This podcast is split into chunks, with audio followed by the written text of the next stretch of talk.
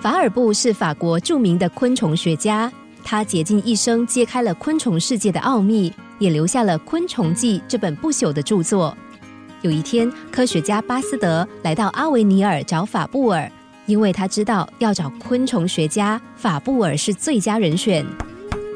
法布尔看到这位著名的科学家到访，立刻热情地招待他。一番畅谈之后，巴斯德忽然在准备离开之前，问法布尔能不能看看他们家的酒窖。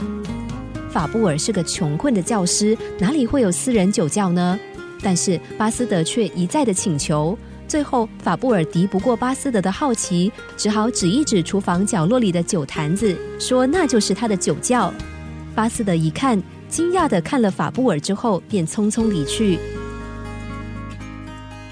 一八六九年的秋天，有一天，法布尔来到实验室里忙碌，忽然有个客人闯了进来，他只好伸着一只被染得血红的手上前接待。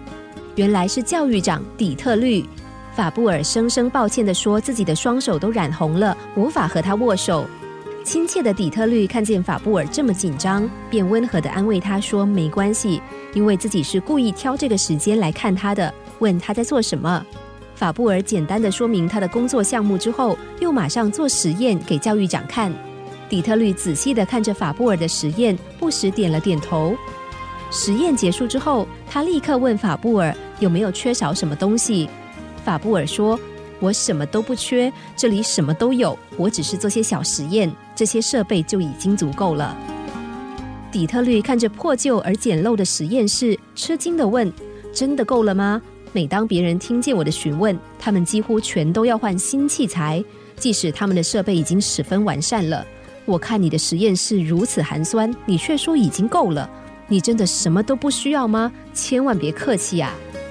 听见底特律如此关心，法布尔也不好意思拒绝，于是他幽默的回应说：“长官，如果你一定要提供我东西，那么我很乐意要一件东西，请你告诉巴黎动物园里的管理人员。”如果那里有鱼死了，请他们将鱼送来给我，好让我将它制成标本，然后我就会将它挂到墙壁上。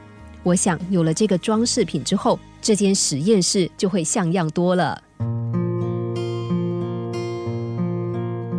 莫罗斯曾经写道：“凡是相信只有追逐不属于自己的东西，才能获得幸福的人，命运总是和他作对的。”的确，我们经常会干这种蠢事。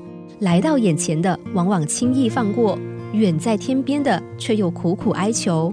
占有它的时候，感到平淡无味；失去它的时候，才觉得可贵。因此，才会让原本可以轻易得到的轻松生活和自己擦肩而过。不要所求太多东西，因为我们拥有的已经够多了。